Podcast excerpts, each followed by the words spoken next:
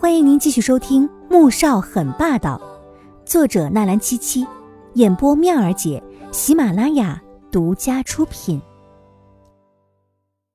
第三十二集，赵显愣了一下，季如锦性子温软，说话时和风细雨，还从未有过现在这样冷言冷语过。哦，拉个男人把我打伤，这就是你所谓的理论？赵显冷笑，看着季如锦的神情很是蔑视。故意将责任栽赃到他的头上，季如锦却十分肯定的说：“他刚才只是手滑，要真打了，你不能好好的站在这说话。”他想，一定是自己平时太好说话了，所以个个人都觉得他很好欺负。这个赵显以前还追求过他，可如今却在课堂之上说出这么恶心无耻的话来，连最起码的尊师重道都没有，简直就是个人渣。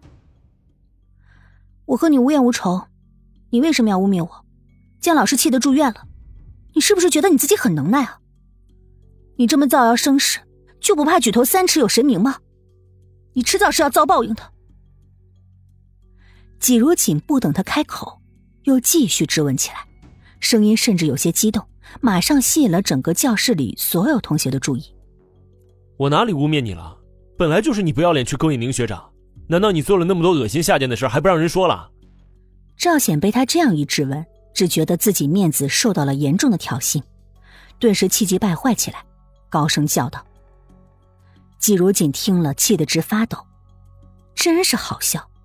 当初明明是宁俊找着各种机会追求他的，现在却变成了他勾引宁俊了。这人颠倒是非的本事，还真是有够厉害的。那你倒是说一说。”我是怎么勾引宁俊的？我又做了哪些恶心下贱的事？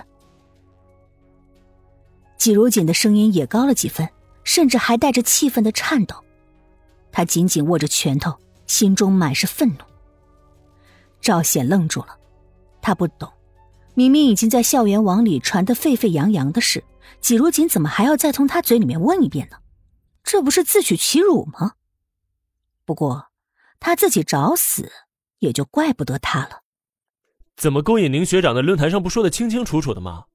人家宁学长明明先喜欢上纪学姐的，结果你因为嫉妒，趁着纪学姐不知情的情况下，故意接近宁学长，甚至还在宁学长面前说自己是纪家的二小姐。宁学长信以为真，这才接受了你的追求。结果三个月之后，宁学长在学生会上再次遇见了纪学姐，这才发现你根本就一直在骗他。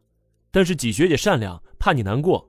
就一直让宁学长先别跟你摊牌，你这女人倒好，看到宁学长和纪学姐订婚了，就联合米乐乐在校园网坛上各种诬陷造谣，分明就是你想害人家吧？啊，你不过是纪家收养的孤女，纪家供你吃供你喝，还供你读最好的学校，你不仅不懂感恩，还处处和纪学姐争抢，简直就是个忘恩负义的贱女人。我还听说啊，你不但在学校勾引宁学长，在纪家也试图勾引纪学姐的哥哥。想趁机爬上几家的床，好从此一跃龙门，成为几家少奶奶。但你也不看看自己的身份配不配？再说了，我难道说的有错吗？A 大这样的学校最不缺的就是有才华的人了。你虽然成绩是不错，但为什么老师要处处偏袒你啊？要我看，八成是你用美色引诱，否则就凭你这样的人，怎么能去学术论坛那种高端地方呢？徐老师就是以权谋私，带着你借着论坛的名义，趁机和你行苟且之事。赵显洋洋洒洒的说了一大通，眉宇间十分自得，却并不知道自己此时的嘴脸有多丑恶。就连座位上的那些同学听了，都有些不大认同了。这件事情，大家背后议论是背后议论，可是这么公然的当着当事人的面前捅出来，确实是有些过分了。季如锦来之前，已经在心里做好了准备，不管听到多难听的言语，自己都是要忍的。可是赵显的话却让他忍无可忍了。赵显，季如锦激动起来：“你说这些有证据吗？你有证据吗？你颠倒是非黑白，你就不怕遭雷劈吗？”他气得泪水在眼眶里打着转。季如锦越生气，赵显就越是得意。看到他一副快要气死的模样，心中隐隐的有一种报复的快感。当初他拒绝他追求时。让他有多难堪，今天他就要他有多狼狈。哼，对不起啊，我是无神论者，更何况是你要我说的呀？我只是把网上那些话重复了一遍。季如锦只想冲上去扇死他，却被慕言飞给拉住了。